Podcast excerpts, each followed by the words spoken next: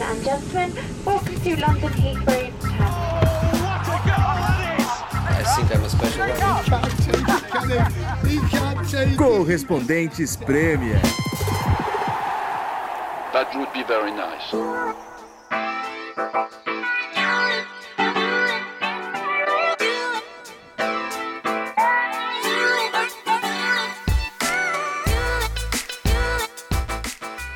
Pessoal, sejam muito bem-vindos a mais um episódio do Correspondentes Premier, o episódio de número 104. Estamos no lugar que a gente gosta, né? Num Opa! pub. Inclusive, eu, eu ia falar no lugar que a gente mais gosta, mas eu acho que pra mim e pro Renato isso é uma verdade absoluta, porque esse pub que a gente tá é provavelmente o lugar que a gente mais gosta em Londres, né? A gente sempre vem aqui ver jogo. E o lugar que a gente mais vai também. Nossa, a gente conhece todo mundo. Eu conheço o gerente pelo nome, o Dan. É mesmo? É, ele é Ô, torcedor louco. do Arsenal. Olha só. Inclusive. The Railway é o nome do. do... The Railway, isso. A gente tá em West Hampstead, que fica no noroeste de Londres, a 10 minutos de casa, né? Por isso que a gente vem Quando, tanto aqui. quando não estamos trabalhando, é aqui que a gente acompanha as partidas de Premier League, de Champions League. É, Lugar muito agradável, pub com um ar-condicionado que não são todos, né?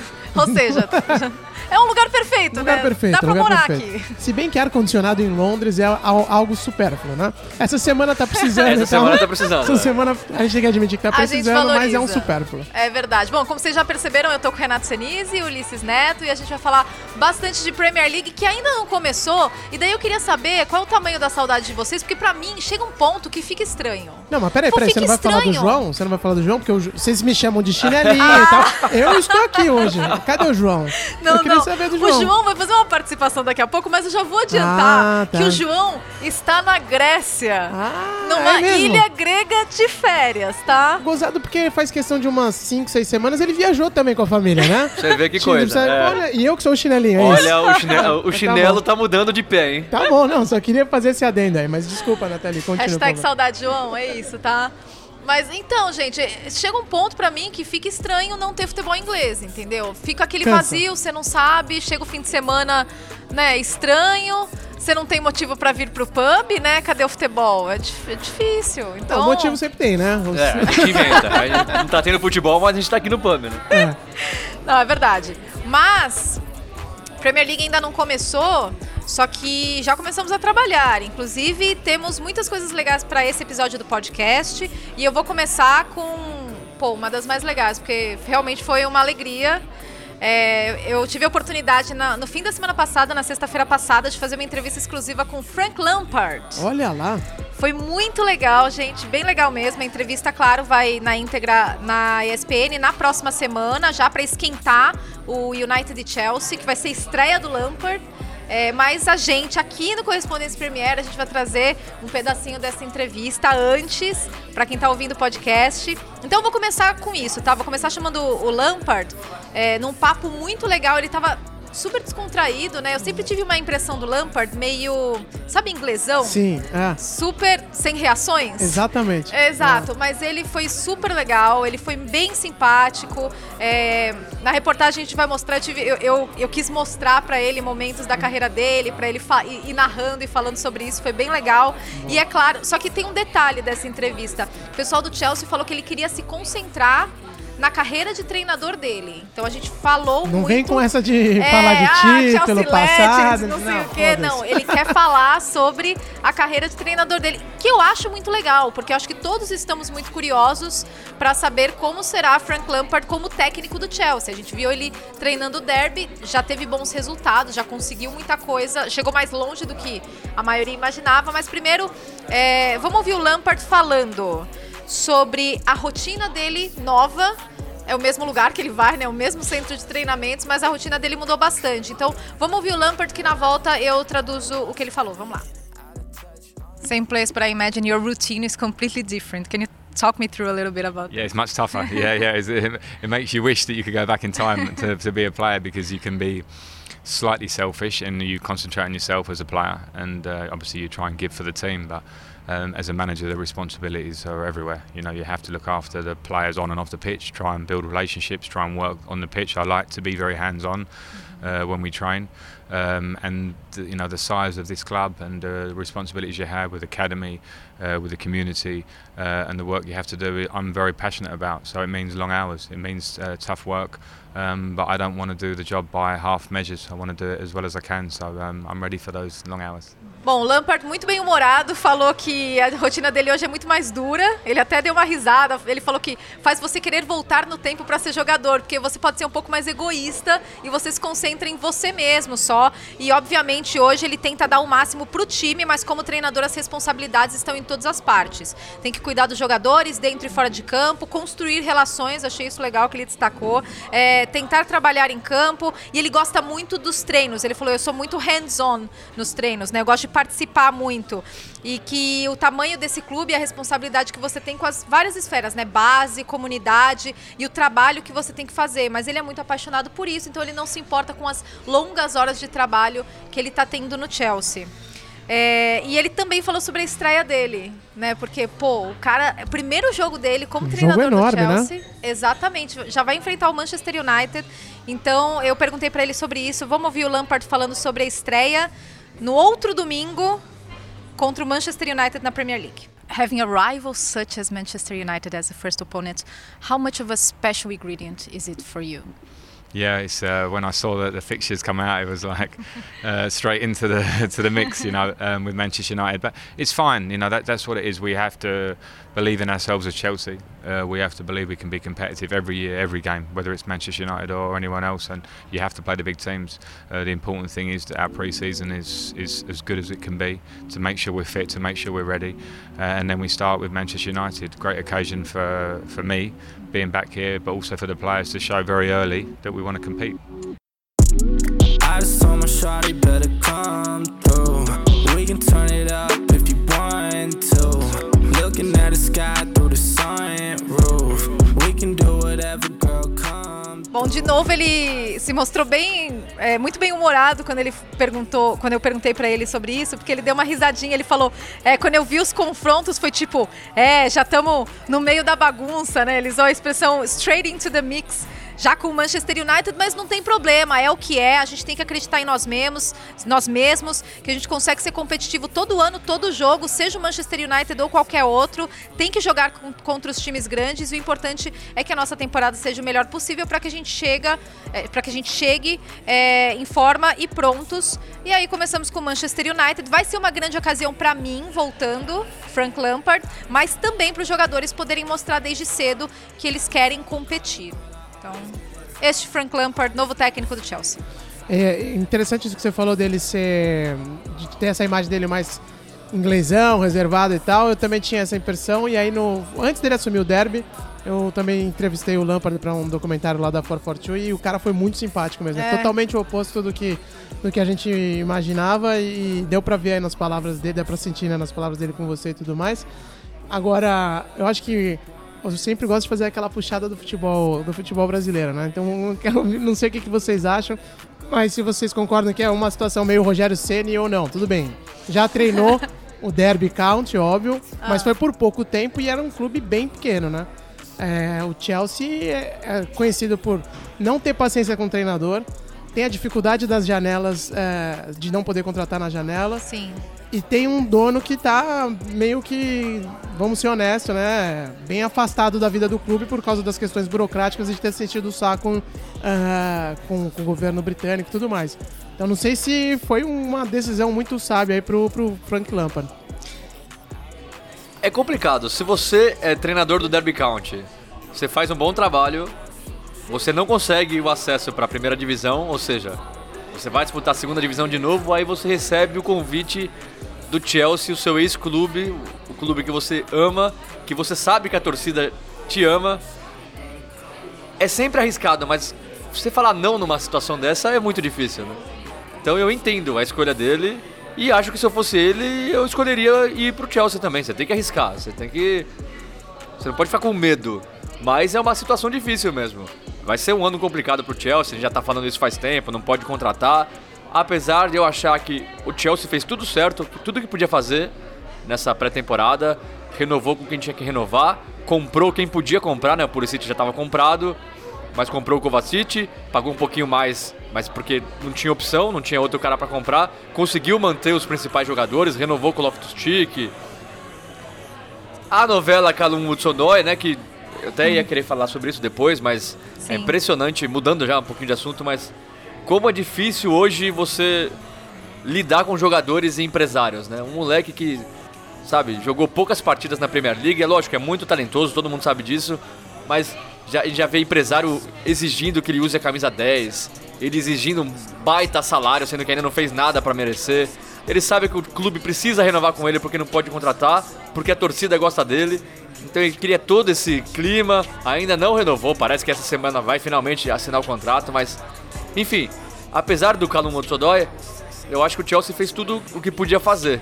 Então, e, e eu vejo assim, o clima, o clima, é lógico que a, a temporada nem começou, mas o clima é bom assim pro Lampard. Ele, É. ele tá feliz, a torcida tá feliz. Eu acho que a exigência não vai ser muito alta, porque o Chelsea de novo não pôde contratar e ninguém espera muito desse Chelsea. Já já não foi tão bem na temporada passada, lógico, foi campeão da Liga Europa, mas nunca convenceu muito os, os- os torcedores.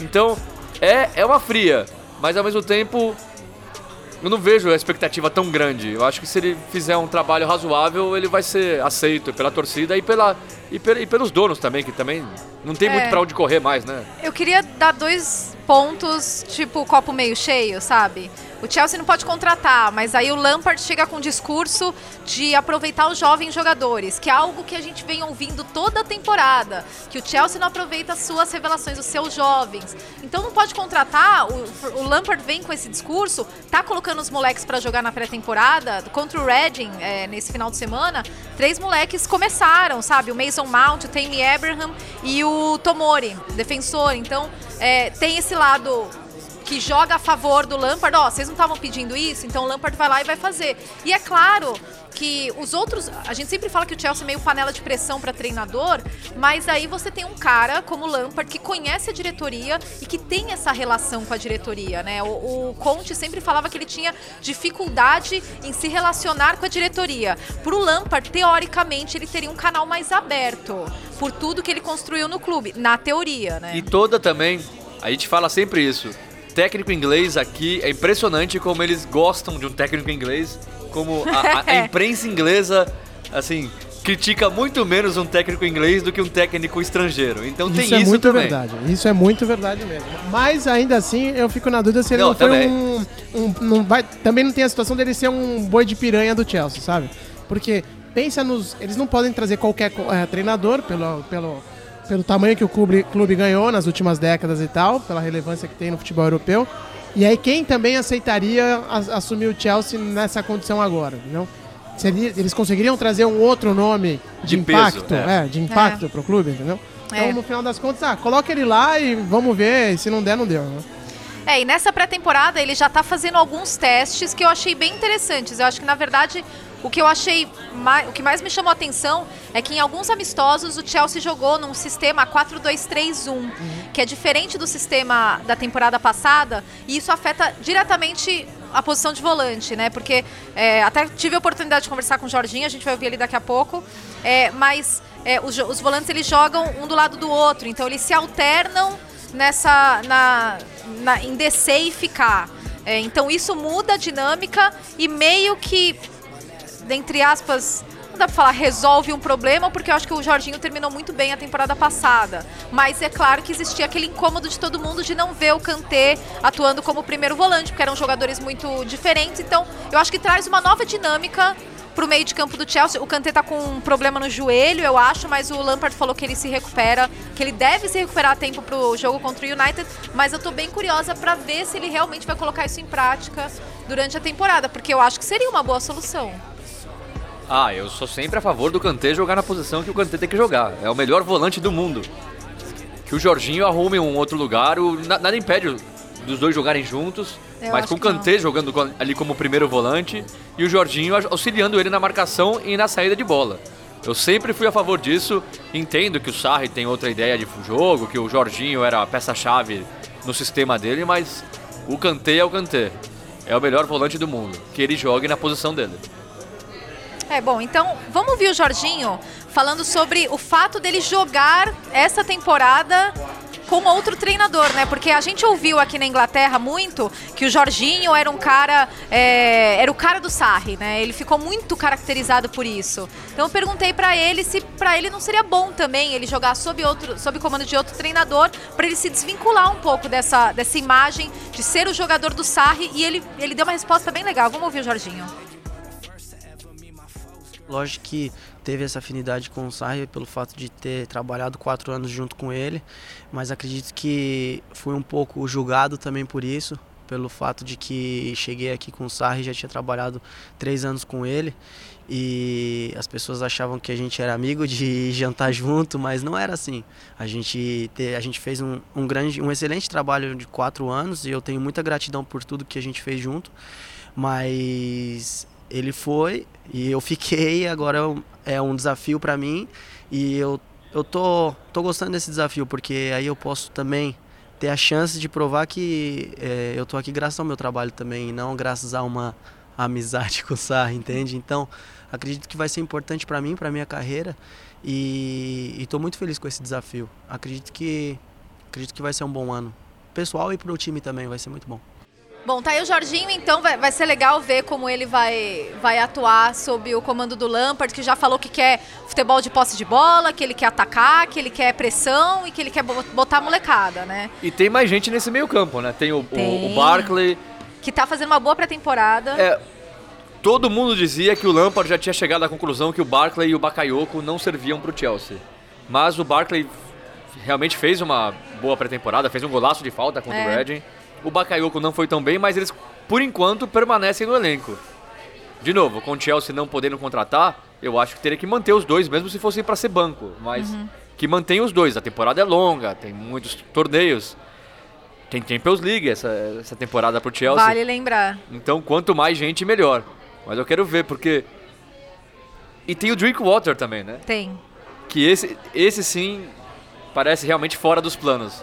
Mas é, o- seria uma outra opção. Então, a gente fica cavando assim. E tem jogador interessante no Chelsea, né? Tem. Vamos ver como é que vai ser essa temporada com o Lampard. No fim, não pode esquecer que o Chelsea tem um dos maiores plantéis do futebol inglês, né? Sem contar ainda os times, os, times os jogadores emprestados e tudo mais, né? Que os caras sempre é, deixam de fora e tal. Jogador é o que não falta, né? Só ver se eles vão conseguir fazer uma mistura interessante pra temporada, né? Mas ainda sobre o Lampard, ele, estavam falando, você citou o amistoso do Reading, né? É, depois desse amistoso que aconteceu nesse final de semana, o Lampard deu uma declaração muito interessante sobre a música que os torcedores do Chelsea cantam pra ele. Eu achei isso bem legal. É, porque é, a torcida do Chelsea canta uma música que celebra os 200 gols que o Lampard fez. Celebra o gol 200, na verdade, né? Que foi contra o West Ham. Só que eles usam um termo é, para se referir ao West Ham e à torcida do West Ham. Então, assim, o que o Lampard falou é que ele eh, não ouvia a música em questão, mas é claro, se existe uma música nos dias modernos ou em algum, enfim, eh, algum dia, né, que tenha termos ofensivos, eu não quero escutar. É, isso sou eu dizendo como um grande homem, tipo a Big Chelsea Man, né, uma grande referência do Chelsea, é, que realmente gosta e aprecia o apoio dos torcedores. Achei assim, pontual e, e com classe, né? Mas, para a gente falar um pouquinho mais sobre essa questão dos Pinkies, temos um inglês, né, teoricamente, no time, João Castelo Branco. Então, vamos ouvir o João Primeiro falando que ele tá morrendo de saudade da gente, né, óbvio. Mas além disso, também falando, explicando pra gente por que essa expressão inglesa, pinkies, ela é ofensiva. Então, fala, João. Olá, Nathalie. Olá, Ulisses, Renato Senise, meus companheiros de podcast. Olha, eu sei que eu tô de férias, mas de verdade, saudades. Gostaria de estar com vocês aí. Muito bom quando a gente se reúne em um pub. Podcast está voltando a todo vapor. Estamos de volta. Temporada vai começar logo, logo. Mas eu tive que dar essa paradinha porque eu tenho filhas, como vocês sabem, e as férias escolares aqui na Inglaterra são no finalzinho de julho e em agosto. Agosto é muito difícil eu tirar férias por causa da Premier League, então eu saí nesse finalzinho de julho para poder ter uma férias, um pouquinho de férias junto com a família. É, estou falando diretamente da Grécia, uma ilha na Grécia chamada Lefkada. Muito bonito, comida ótima, mar azul, muito legal. mas também não é tudo tão tranquilo, chinelinho, como o Ulisses costuma. É, a paz que ele costuma ter por causa das filhas, né? Tô numa casa com quatro crianças. Vou mandar agora para vocês rodarem é, um áudio aqui da, da, da tranquilidade que tenho aqui na casa onde eu estou ficando com quatro crianças com menos de 11 anos. Olha só.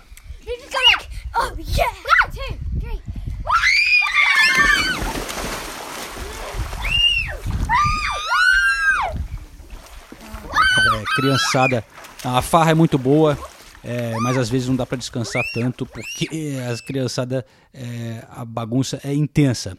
Mas enfim, voltando ao assunto do podcast e a pergunta da Nathalie, é, o Lampard reclamou né, dessa música, uma música que a torcida do Chelsea canta há muito tempo. Eu lembro dessa música ecoando durante muito tempo nas arquibancadas. É, e olha, eu achei até legal isso, o, o Lampard ter essa preocupação é, em um momento na sociedade, no mundo inteiro que vivemos, com até presidentes usando termos preconceituosos, racistas, é, perdendo um pouco o tom, a linha de, de, de coisas que a gente achava que tinha progredido. Está tendo uma regressão, na minha opinião, em muitas coisas. Então eu achei legal o Lampard se preocupando com uma coisa de. essa coisa do politicamente correto, um termo que é usado na música que realmente é pejorativo, é ofensivo é, para os ciganos irlandeses, né, que eles chamam de. Na verdade, eles não gostam nem de usar o termo cigano, que é gypsy, eles usam travelers. Os travelers irlandeses, na música, eles falam pikes, esse é o termo. É, a música que é no ritmo de La Bamba, é Frank Lampard, oh Frank Lampard scored 200 against the Pikes a música seria legal se não fosse esse Pikes, que realmente é um termo é, que essa, esse grupo, que até pode ser considerado uma etnia, né, os, os ciganos irlandeses, é, é muito ofensivo. É, quando eu cheguei aqui na Inglaterra, eu lembro é, de ver muitos ciganos que vivem em trailers, originalmente talvez em tendas, mas eles viajam em trailers, né? São, estão sempre se movendo, é, morando em vários lugares da Inglaterra também, em Londres. E eu lembro de as pessoas me falarem que em pubs em Londres, muitos tinham na porta é, uma placa que dizia assim: No travelers, no blacks e no dogs. Então não podia entrar ciganos, negros ou cachorros. Eram assim que eles tratavam nessa numa era de, de preconceito né, e racismo é, abertamente racista, né, a, a, cultura tinha existia essa placa em alguns pubs. Eles não eram bem-vindos e é um grupo da sociedade que realmente é, sofre muito preconceito. É, o termo pike na Inglaterra hoje em dia é usado tem a referência aos ciganos, mas também quer dizer tipo meio alguém que você não pode confiar, é, malandro, é, de, de, nível baixo assim de, de é, atitude, é, até ligado a, a, sei lá, um cara que é um meio ladrão, você pode falar o cara é pai que, que você não pode confiar.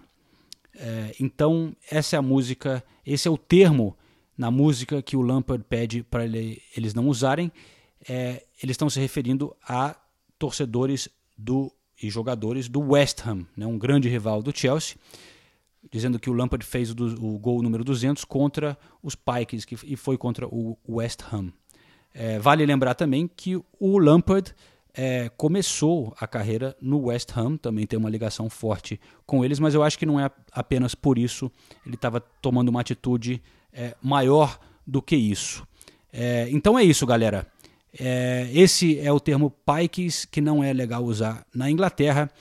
Para quem lembra do filme é, Snatch, Porcos e Diamantes, do Guy Ritchie, tem o Brad Pitt e tal, que é irlandês, se não me engano, lutador de boxe. Você pode, quem viu esse filme vai lembrar dos ciganos irlandeses, só para ilustrar um pouco, é, através de um filme que o pessoal no Brasil talvez possa ter visto, a cultura é, que é bem conhecido e bem grande aqui na Grã-Bretanha desses travelers. Beleza? É isso aí então. Eu volto na próxima semana, estarei junto com vocês é, com uma surpresinha para Nathalie que eu deixo para a próxima. Bom podcast para vocês e até breve, companheiros. Popping on the west side, cause it's where I stay. I just made a thousand, blew it in your face. I've been going in, oh, I'ma close the case. I can't wait no more, man, I gotta blow today. Bom, eu espero que a surpresa do João seja uma passagem pra uma ilha grega, então. Ô, louco, é, exatamente. Ah, vou voltar da Grécia com uma, uma surpresa. Uma não, duas, você não pode ir sozinha. Né? Desculpa, amor, é verdade. Agora, dentro dessa história, o que eu acho curioso e que vale a pena a gente falar é que, mais uma vez fazendo comparação, no Brasil, quando o pessoal critica o negócio de gritar bicha e tal, a primeira coisa que fala é, é muito mimimi no futebol e não sei o quê. E não é mimimi, né, cara? É. Não tem por que você fazer uma música na arquibancada pra ofender a- a- quem quer que seja, né? Então eu achei, uma postura bem elegante do Lampard mesmo e que está conectada com os dias atuais. Aqui o futebol inglês tem muito essa preocupação né, de diversidade, de tentar é, é, ofender, não ofender ninguém e tal, manter o respeito dentro da arquibancada. Eu acho que não custa nada e foi muito elegante da parte do Lampard. Algumas expressões acabam sendo ressignificadas, né, como as próprias do, do Tottenham, que é o Wills, né, que é, também era algo é, bastante, é, como se diz, de uma conotação muito negativa, mas que a própria torcida do Tottenham acabou ressignificando, né, por causa da, da proximidade da, do Tottenham com a comunidade judaica. E hoje em dia até os, torceda, os torcedores é, do Tottenham têm orgulho da expressão, né, mas Sim. também era algo ofensivo que foi ressignificado. Mas ainda assim eu acho que é uma preocupação importante considerando o mundo que a gente vive hoje, né? Eu concordo, achei muito legal isso, o, o Lampard falar isso. E o Chelsea, sendo justo, o Chelsea tem feito campanhas para acabar com alguns, alguns gritos de torcedores do Chelsea que É realmente verdade. passaram, né? do- o, o tempo foi passando e, e não faz mais sentido os torcedores cantarem esse tipo de, de música. Então, o Chelsea tem feito essa campanha com os torcedores. Algumas músicas os torcedores continuam cantando, como a gente sempre fala, sempre existe um idiota ou outro na arquibancada que, que xinga um torcedor, um, um jogador do, do time adversário também. Aconteceu no Chelsea na temporada passada, mas o Lampard também de acordo com a postura do, do time, do clube do Chelsea, que te- realmente vem tentando fazer a torcida do Chelsea não ficar mais sendo conhecida como uma, uma torcida preconceituosa, uma torcida que, que canta coisas que não, não precisa cantar mais. É, muito legal mesmo a atitude do Lampard. E nesse final de semana a gente falou do amistoso do, do Chelsea com o Reading. Fico impressionada às vezes como eles noti... Opa, o que, que tá acontecendo aqui? Ah, é. O pessoal tá jogando na maquininha ali, né? Ah, que bom momento. No cassino eletrônico É ali. isso aí, gente. É, porque nos pubs aqui, pra quem não conhece, nunca veio na Inglaterra, é muito comum ter aqueles, aqueles caça-níqueis que foram proibidos no Brasil, né? É. Teve uma época que era febre nos botecos do Brasil, aqui também tem bastante. Então, mas nesse final de semana também teve a Emirates Cup.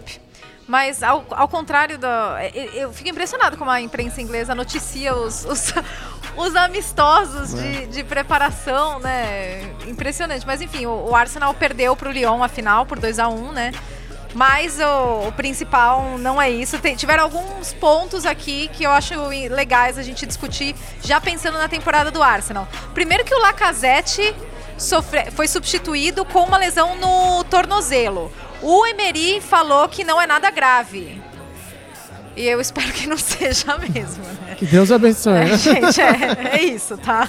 Agora, o que chamou a atenção de muita gente, inclusive da imprensa daqui, foi a ausência do Ozil e do Kolasinac nesse, nesse jogo.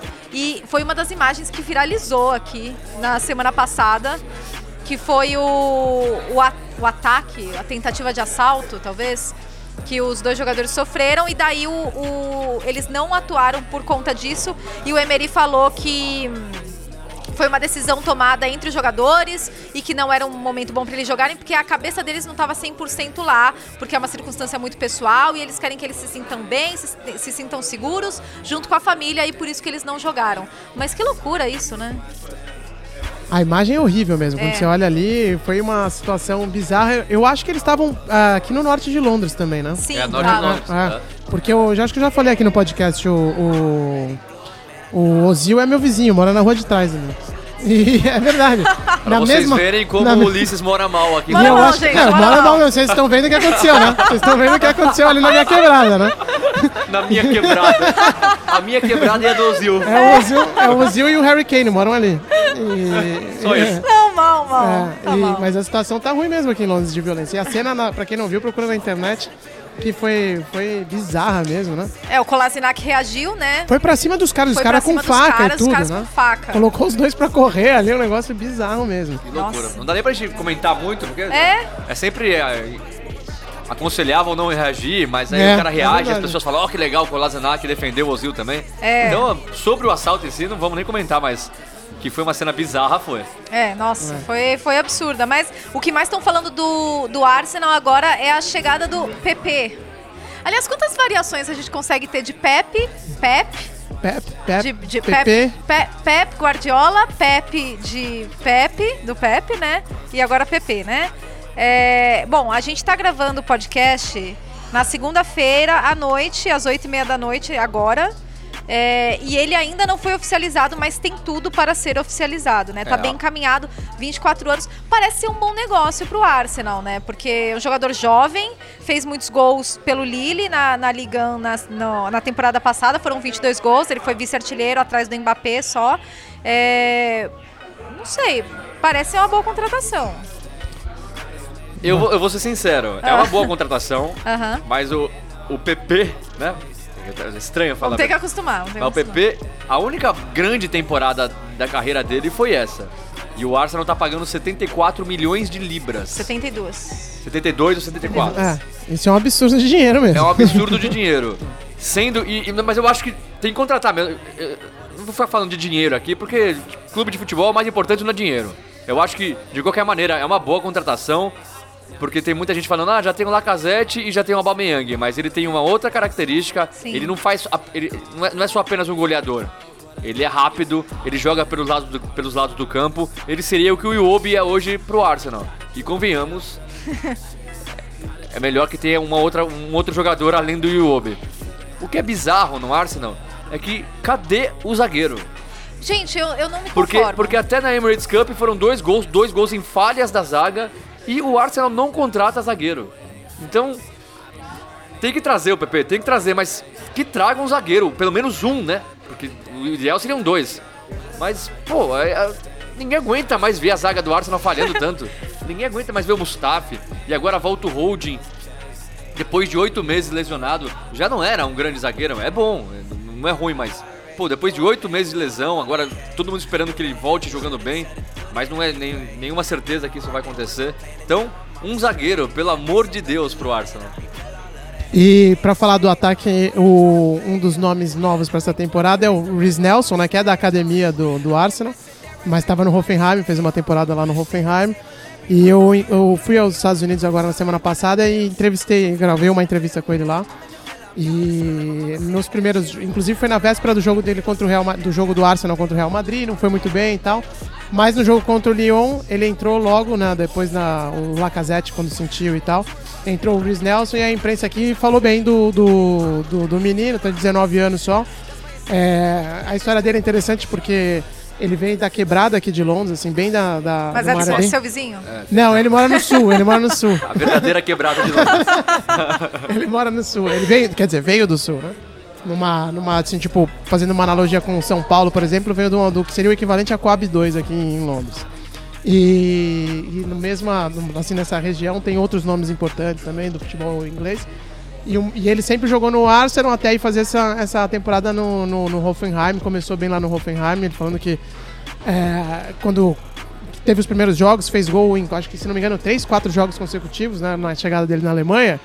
E aí começou um hype na- nas, na- nas redes sociais alemãs e tal. Porra, olha que a gente contratou esse moleque de 18 anos, blá blá blá. E ele fala na nessa entrevista que aquilo deu uma bagunçada na cabeça dele. Olha só. E que aí ele não conseguia se concentrar mais na Alemanha e que a cabeça estava no Arsenal, o coração no Arsenal, queria voltar, queria voltar, queria voltar. E aí desandou pra ele.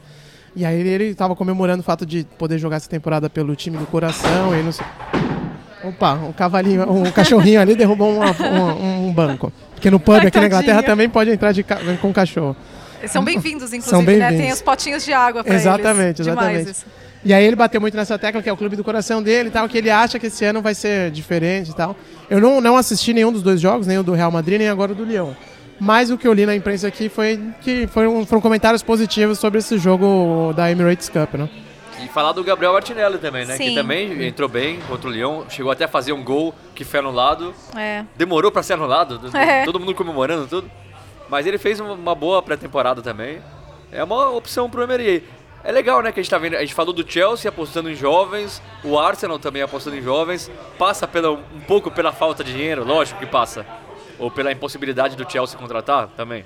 Mas eu acho sempre legal ver os clubes tentando usar mais os jovens, ainda mais quando os jovens são talentosos, que eu acho que, que, que são o caso tanto do Arsenal quanto do Chelsea. É, eu, eu também acho, mas eu acho que também tem uma questão. Será que. Porque quando você. Os, os jogadores que, que o Arsenal está adquirindo são, no geral, jovens, né?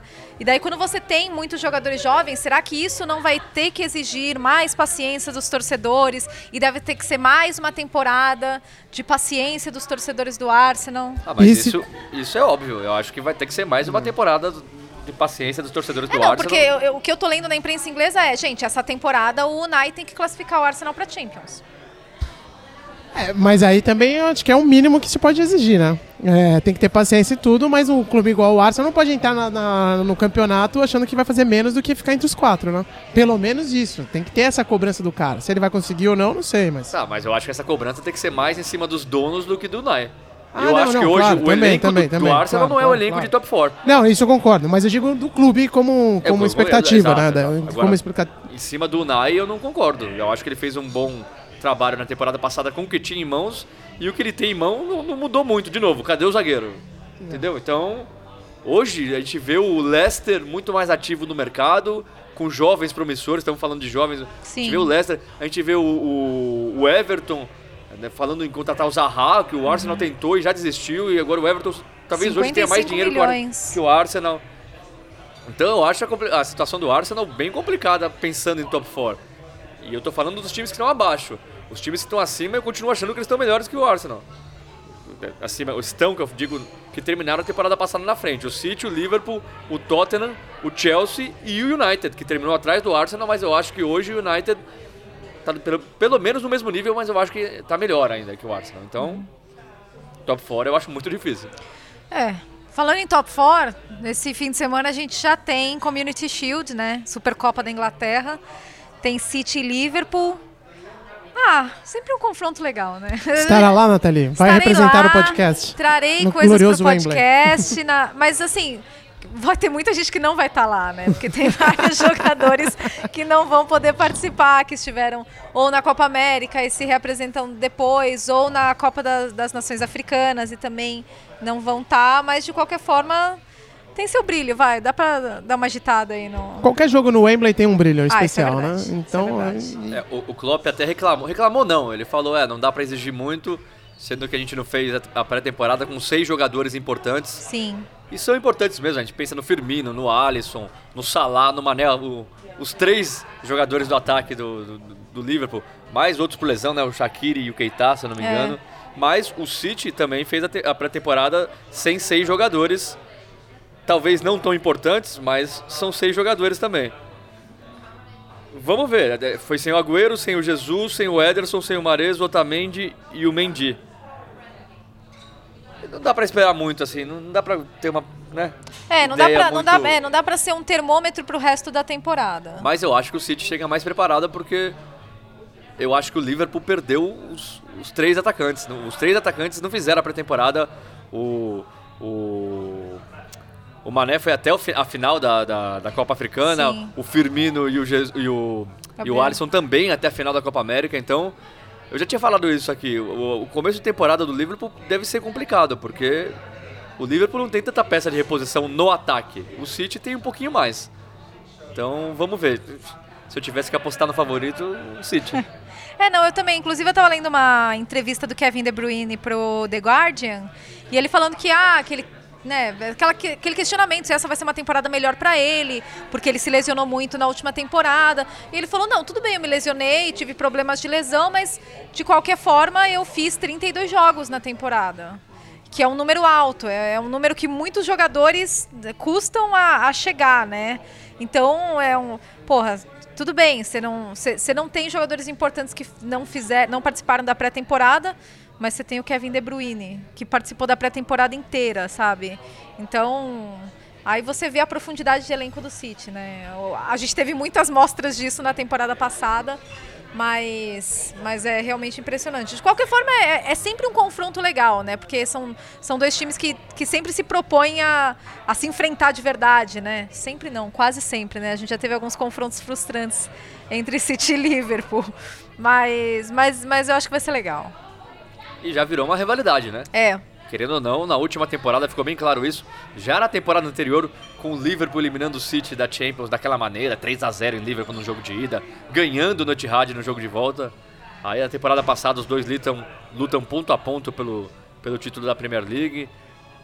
O, o Guardiola contra o Klopp, estilos diferentes, mas técnicos, né, carismáticos e idolatrados pelas suas respectivas torcidas. Então, de qualquer jeito, é um jogo legal, lógico. É, na verdade o que está me chamando a atenção é que essa janela de transferências está sendo muito mais tranquila do que eu imaginava. Principalmente se a gente levar em consideração o Manchester United, porque no final da temporada passada a gente falava de nossa, reformulação total, vai embora um monte de gente, vai chegar um monte de gente. E daí estamos aí, né? Esperando. Aí temos a novela. a Nenhuma novela- contratação de peso até não, agora, gente, né? a novela Harry Maguire merece uma vinheta. De tanto que a gente já falou dela desde a temporada passada. Porque o Harry Maguire não vem, porque, porque ele vem, porque o United quer, porque o Leicester não quer liberar. Aí agora a novela Lukaku.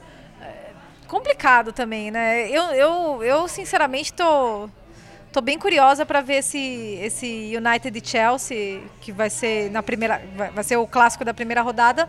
Porque eu não sei o que imaginar do- desse Manchester United depois dessa janela de transferências. Tá animando aqui agora. Agora começou até o karaokê aqui no pub. Não sei se dá pro pessoal ouvir, mas tem um pessoal empolgado aqui. Mas desculpa a, a- a intromissão aqui do cantor, do cantorio. Mas eu até, inclusive, estava lendo uma reportagem no Guardian hoje, no Guardian o estavam meio que falando sobre essa situação do Soskaya, né? Que realmente não conseguiu trazer ninguém, mas que parece estar fazendo um trabalho, pelo menos a imprensa de Manchester acha que o que ele tem feito até agora pode surpreender no, de como a equipe vai começar a temporada, mesmo sem ter grandes nomes. Era meio que a conclusão do- da matéria que eu li no Guardian hoje, falando sobre essa expectativa que existe em cima do Manchester United, que era de reformulação, que não foi cumprida até agora na janela de transferências, mas que o cara tá fazendo o trabalho dele lá quieto e que quem acompanha é, é, um um pouco assim mais de perto, né? É óbvio que a gente nunca tem acesso aqui na Inglaterra, É. mas o quem tá ali mais perto do, do, do, do clube nesse momento tem dito que, que, que ele tá fazendo uma reformulação, pelo menos interna, interessante, né? É, E os resultados da pré-temporada foram muito bons, né? É, exato. A gente fala, não, não dá pra levar a pré-temporada a sério, mas é inevitável que a análise antes da temporada começar acaba passando pelos amistosos de pré-temporada. E o United jogou bem e ganhou os jogos da pré-temporada. Então eu acho que a análise passa um pouquinho por aí também, mas pré-temporada, né? Esperar começar. Pré-temporada jogou muito moleque também. Mas eu- Ganhou eu- do eu- Tottenham, né? Ganhou do Tottenham, ganhou jogando melhor que o Tottenham. Ganhou jogando melhor que o Tottenham, principalmente o primeiro tempo. Aí depois muda o time inteiro, tudo, e o jogo fica mais equilibrado. Mas eu, eu acho que assim, do Solskjaer não tem muito o que esperar também, pra falar a verdade. Não dá, não dá muito pra cobrar ele se não vier gente. Se só sair gente e não chegar ninguém importante. E eu acho que a torcida do United tem essa consciência. E, e go- é, é o mesmo caso do Lampard. Gosta do Solskjaer, sabe que ele vai usar os jogadores da base, sabe que ele tem identificação com o clube.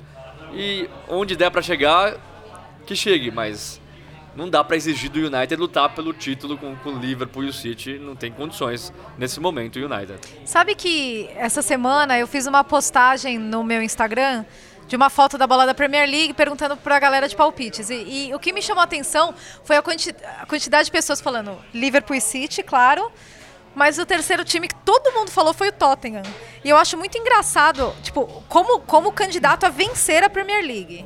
E eu acho engraçado a gente pensar nisso hoje, sendo que há tão pouco tempo a gente tava aqui zoando o Senise. A cara dele. E vão continuar zoando, porque eu acho que o Tottenham não vai ganhar a Premier League de jeito nenhum. É, eu também acho improvável, na verdade. É aquilo que a gente já falou, né, aqui algumas vezes e tal. Essa temporada tudo indica que deve ser os dois primeiros, né? Do ano passado é que devem brigar de novo esse ano, né? Mas vai saber também, porque É, as coisas às vezes começam de uma maneira e terminam de outra, mas ao que tudo indica, se a gente for olhar no papel e na lógica, deve ser City e, e Liverpool. Tem a questão que você citou que é importantíssima mesmo, né? É, eles não fizeram uma pré-temporada completa por causa das ausências aí dos, dos dois torneios e que é um, perdão e que é até um absurdo que vai acontecer de novo no ano que vem, né?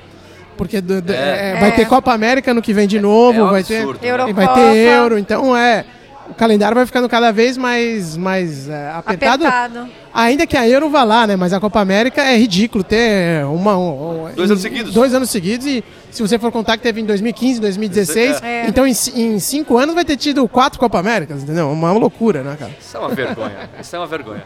Mas voltando pro Tottenham, o Tottenham, pra lutar por título, é simples. Também precisa contratar. De peso veio o Indombele. Falam no Lo Celso, que também é outra novela, né? Não, todo, todo mundo tá falando que tá certo, tá certo. Mas faz um mês que tá certo e não chega. Também começaram a falar do Dybala, que também pode ir pro United numa troca com o Lukaku. Mas, se, sei lá, se vem o Lo Celso e o Dybala, sobe um pouquinho o patamar. Só que o Tottenham também precisa. é, o Tottenham, pra mim, é meio que nem o Arsenal. Sempre contrata na posição que não é a mais urgente. A posição mais urgente no momento é a lateral direita, já era. Com o Trippier fazendo uma péssima temporada na temporada passada. E o Aurier vi- vive machucado e também quando joga, não joga tão bem. Só que o Trippier saiu. E por enquanto não chegou ninguém. A gente vê o Walker Peters jogando na pré-temporada, mas ele não tá pronto pra assumir a titularidade do Tottenham numa temporada inteira. Então, Achei tão direito. estranha a declaração do Trippier.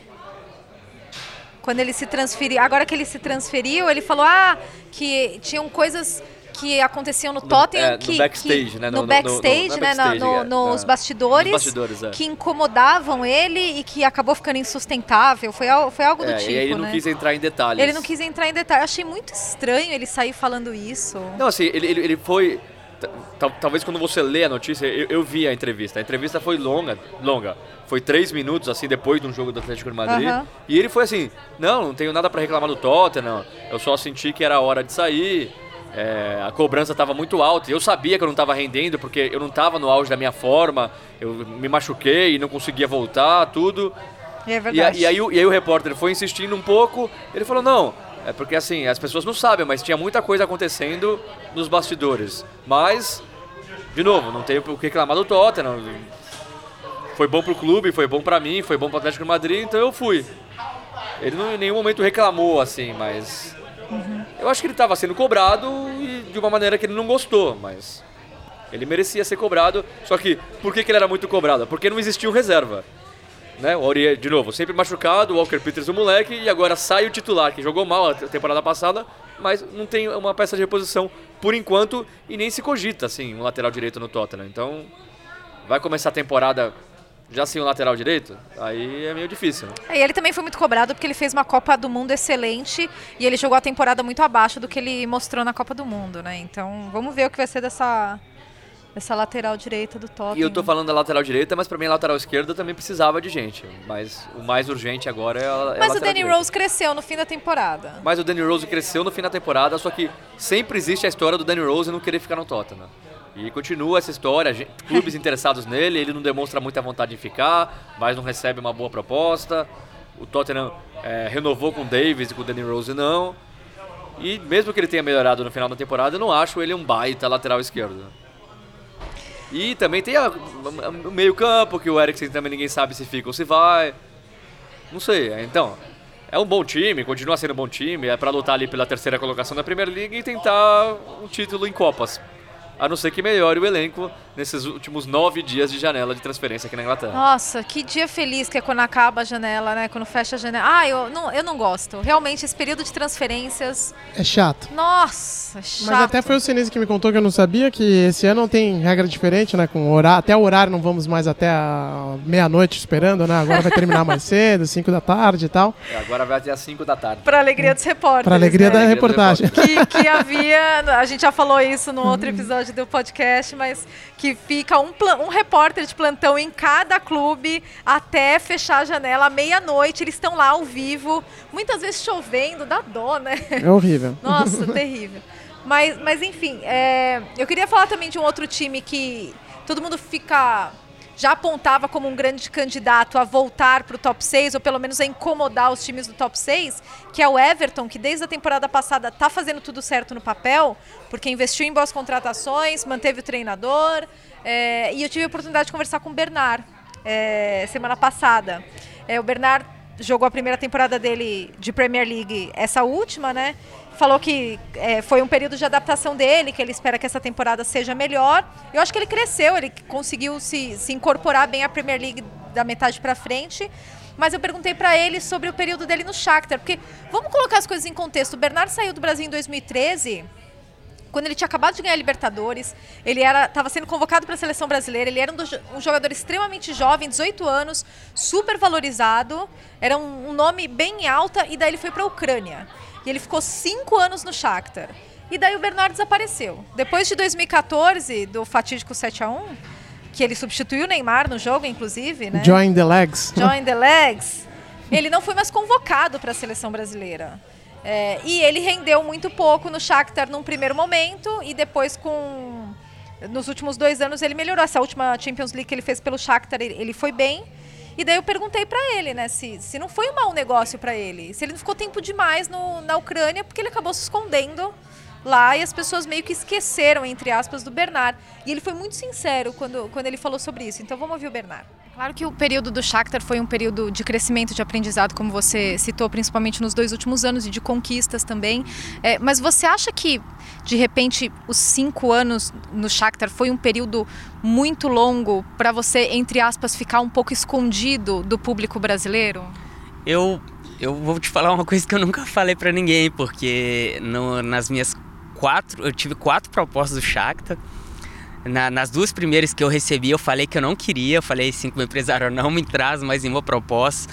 Mas realmente, é, eu com 20 anos, eu com a família toda por trás e, e, e com os valores que, que, que estavam oferecendo. Então, assim, foi mais uma escolha realmente financeira, né? isso não posso negar, mas porque realmente isso mexeu comigo, isso mexeu com a minha família e é lógico que, que eu vim, vim- venho de uma família muito humilde, então é, é lógico que o pensamento meu era o quê? Ir para um clube que pudesse é, é, me, me mostrar pro, pro futebol, continuar me mostrando como, como o Atlético me proporcionou isso.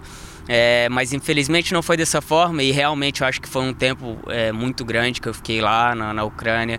É, eu tentei, eu tive proposta para poder sair, mas o Shakhtar não acabou liberando.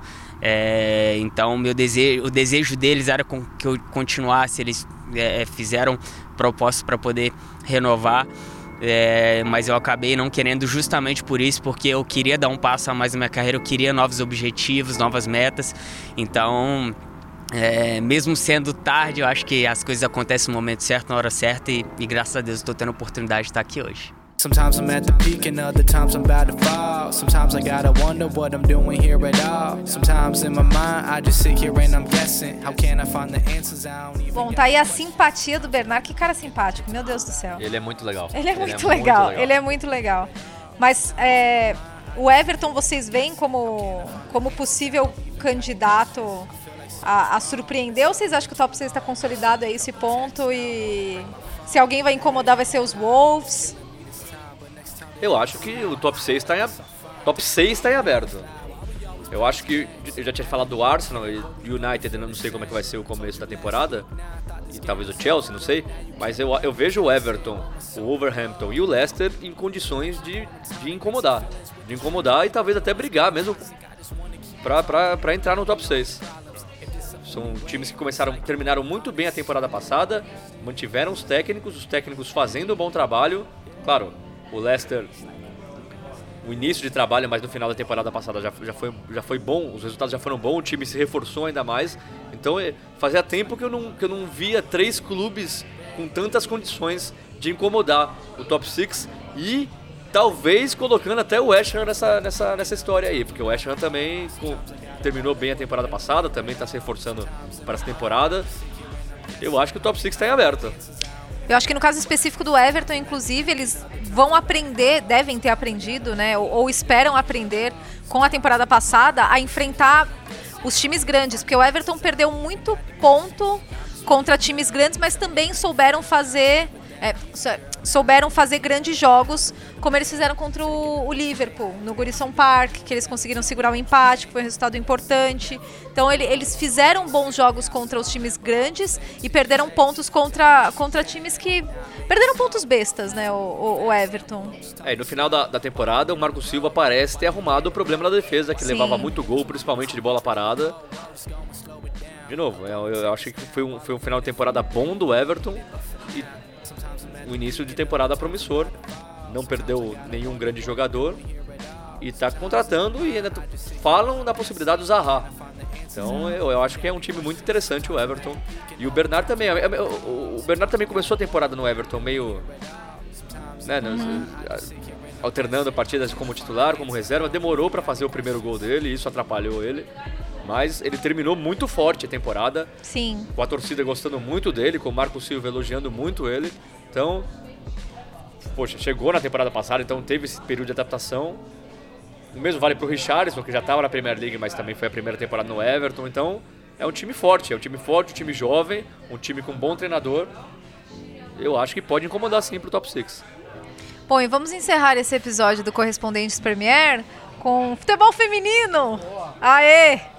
Boa, Temos vamos lá. convidado, não é isso, Ulisses? Temos. E é- eu acho que é uma, uma história interessantíssima, mais pela questão, óbvio, né? De primeiro ter caído o Vadão, que todo mundo encheu o saco, que não tinha condição nenhuma e tal.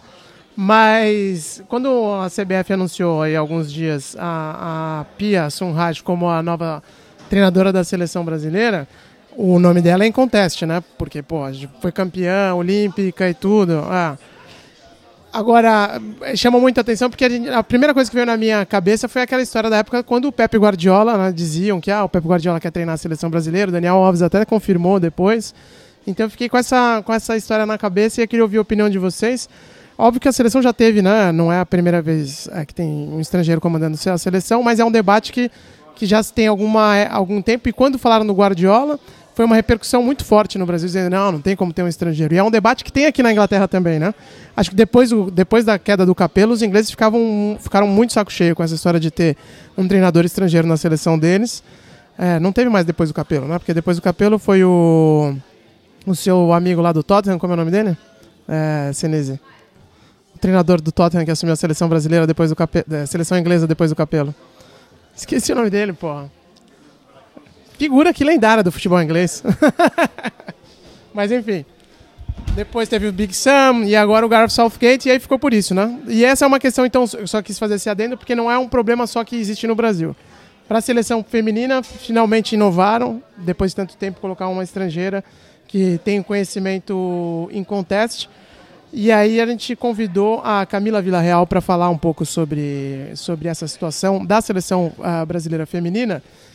Ah, ela é jornalista, né? A Camila, para quem não conhece, vale a pena seguir no Twitter porque ela manja muito de futebol, e principalmente de futebol feminino também. E a arroba dela é arroba ca- Cami, né? Com K, underline Vila Real. E ela, ela escreve no- sobre futebol feminino no portal Joga Amiga e também sobre a equipe feminina do Manchester City, na, na The Citizens Brasil. E aí a gente convidou ela para falar um pouco sobre essa troca no comando da seleção brasileira, para ver o que ela acha da contratação da Pia. Mas a seleção feminina que vinha de uma situação muito complicada, eh, agora traz a Pia, que é um nome, como eu disse, que todo mundo acho que ficou satisfeito. E a Camila fala um pouco sobre isso. Vamos ver. A contratação da Pia é um ganho comensurável na história do futebol feminino brasileiro. Isso porque depois de três décadas, é, lembrando que a primeira seleção feminina foi formada há três décadas atrás, logo que a, a lei que proibia elas de jogarem futebol foi revogada. É, e também passando por diversos treinadores tapa o buraco, vamos combinar, porque eles não eram, quando eles chegaram à seleção feminina, eles não eram especialistas em futebol feminino. Eles eram do futebol, do futebol masculino e foram realocados ali por motivos ali do momento. Tirando, claro, a Emily Lima, que foi injustiçada, na minha opinião. Ela tinha, sim, um bom trabalho a ser feito, ela tinha algo para mostrar, estava começando a mostrar. Porém, por N motivos, ela acabou saindo. E, enfim, a Pia é o nome ideal para essa guinada. Dentro do Brasil, a gente pode destacar, além da Emily, o Arthur Elias, que é técnico do Corinthians. Mas eu também tenho que ser cubista, né? O Arthur, ele treina meu time, eu não queria ele de fora. Mas se não fosse a Pia, o Arthur Elias seria o nome ideal. Só que a gente não pode esquecer dos problemas da seleção brasileira, da confederação. Que o primeiro é Marco Aurélio Cunha. Ele não pode ficar na seleção feminina, ele não pode comandar o futebol feminino brasileiro em hipótese alguma, ele tem que sair imediatamente. É, ele não agrega nada, ele tá ali só porque é cartola, não tem motivo para ele ficar ali, ele não agrega nada à modalidade. E o, um receio que eu tenho é dele minar o trabalho da Pia, como ele fez com a Emily, porque muito da saída da Emily passa por ele. É, foi uma decisão única e exclusivamente dele. É, não só o Marco Aurélio, também tem o quê? As seleções femininas de base. A Sub-20 não tem comissão, não tem treinador há mais de um ano, e a Sub-17, ela é supostamente treinada pelo Luizão. Só que se você entrar no site do Juventus da Moca, lá ele consta como treinador do, do Juventus da Moca. Então também é uma seleção que está sem comando, está sem comissão, sem treinador. E o outro problema muito forte no país são os clubes. É, a, a CBF não faz, não conversa com eles, ela não faz nenhum tipo de trabalho de acompanhamento. E aí eles não, é, eles da CBF não sabem o que está acontecendo. Por exemplo, aconteceu no esporte. A zagueira Sofia, que denunciou a situação, a situação crítica do clube, onde o campo de treinamento era um passo, literalmente, e ela acabou se desligando do clube. Quer dizer, ela acabou sendo desligada. Ela foi demitida do clube porque ela denunciou a situação em que vivia. Que, lembrando o caso do esporte, é, é, eles fecharam a sessão feminina, eles encerraram os trabalhos só que não mandaram a carta para a CBF avisando. Então, se eles não tivessem uma equipe feminina, eles seriam prejudicados no futebol masculino. Por isso que foi feito tudo às pressas. Bom, não dá para esperar que a Pia vai fazer um milagre. Ela vive disso, ela respira futebol feminino, ela jogou, ela treinou, ela é bicampeã olímpica, ela tem tudo que todos já sabemos. Só que também não dá para tapar o sol com a peneira. Ela vai chegar aqui e vai encontrar muita dificuldade. Só que, se tiver Marco Aurélio, ela no ouvido dela 24 horas por dia, ela não tem comissão, ela não tem trabalho de base, que é o que ela também vai ter que fazer, ela vai ter dois trabalhos praticamente, fica um pouco difícil. Então, ela tem que ter paz para poder fazer o trabalho dela. Então, os primeiros passos são tirar o MAC, é, seleções de base tem que ter uma comissão urgente, as, as competições estão vindo por aí, estão chegando e não temos comissão, não tem nada. E falta de comunicação com os clubes, como eu citei o exemplo do esporte, mas isso acontece em vários outros. Corinthians e Santos são as exceções e ainda assim tem ali os seus pontos a serem melhorados. Arrumando isso, a modalidade para mim deslancha de vez e aí vai poder bater de frente com as seleções, as grandes potências, como a gente já foi ultrapassado pela Inglaterra, ultrapassado pela França, pela Espanha. Estados Unidos está a anos de todos nós, então não tem nem o que falar muito. E o primeiro ponto que ela tem que resolver dentro de campo, a Pia, ela tem que arrumar a defesa, que é defasada e é uma coisa histórica.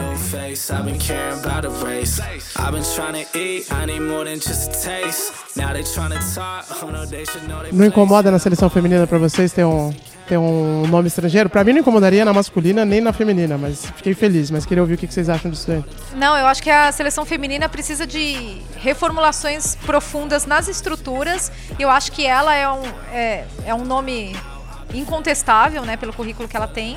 Pode trazer uma visão internacional para elevar os padrões lá dentro da, da CBF, das estruturas do futebol feminino. Eu acho que esse, é, essa é a maior contribuição dela, porque tecnicamente a gente tem treinadoras no Brasil, atuando no Brasil, que teriam uma capacidade técnica é, de comandar a seleção brasileira e de fazer um bom trabalho. E a gente tem outras ex-jogadoras também estudando para ocupar esse cargo. É, existem é, mulheres hoje, a Aline Pellegrino faz, a Pele faz um baita trabalho na Federação Paulista. Então, tem gente querendo trazer coisas novas para o futebol feminino, mas eu acho que no, no caso da Pia, ela vai, ela vai mexer com mais autoridade e profundidade nas estruturas. Eu acho que é uma figura que tem tudo para bater de frente com coisas que, que não estão dando certo. E eu acho que essa questão de ter um treinador estrangeiro na seleção, na, em qualquer seleção claro, acho que depende muito de, de, de, da cultura de cada país.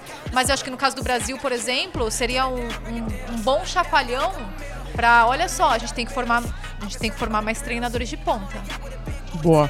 E o nome que eu estava tentando lembrar, evidentemente, era do grande Harry Redknapp. Que homem, que homem bonito. Que homem. Que treinador. Que treinador. Eu acho muito válido, demorou para isso acontecer.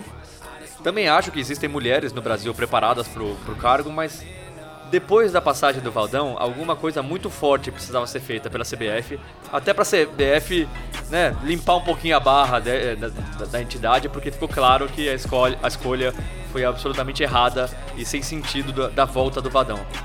Pô, um nome tão forte como esse, é, no mundo inteiro, acho válido, só espero que ela tenha espaço, que tenha tempo pra trabalhar, que tenha autoridade pra fazer o que quer, pra mudar o que precisa ser mudado.